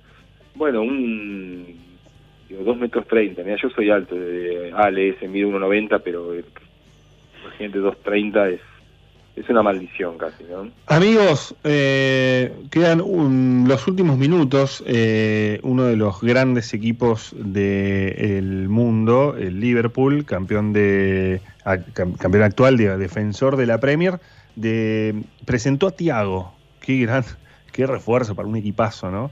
Eh, nada menos eh, que para tenerlo en el medio campo. El Liverpool que fue el equipo al que el Leeds le hizo frente hace una semana en la primera fecha eh, del equipo de, de Marcelo Bielsa, en el debut de Marcelo Bielsa en la Premier League, en, un partidazo, y que mañana a las 11, yo creo que eh, Ezequiel nos vamos a mm, sintonizar ahí, ¿no? A las 11 va a tener su segundo partido frente al Fulham, después del partido que el Everton de Ancelotti y James Rodríguez, como nos dejaron en claro en la transmisión que han hecho en su momento de ESPN, eh, va a enfrentar al Albion eh, a las ocho y media. Mañana lo Sí. veo, ¿eh? yo me sumo, ¿eh? me sumo al Muy bien, bien, bien, ahí cambiamos, ahí cambiamos, ahí eh, whatsappeamos ahí. Este, Recordemos que perdió en la semana el Leeds de Bielsa Sí. por la Copa Carabao, este, perdió contra un equipo de la tercera división, un equipo de suplentes presentó eh, el Leeds, y ahora, ahora juega porque Liverpool era, a ver, Liverpool es, es- es campeonato, es jugar por el título, eso no puede, no podrá jugar el Leeds de Bielsa eso. En cambio ahora el Fulham es un rival importante porque porque será rival directo para evitar lo que el descenso. O sea, el Leeds de Bielsa, aun cuando dio toda esa gran sensación en esta primera fecha, pese a la derrota con Liverpool, eh, posiblemente tenga que estar luchando esa zona. Eh, eso es posible también. Entonces el Es- partido es de mañana es, eh, exacto, el partido de mañana es contra un rival directo.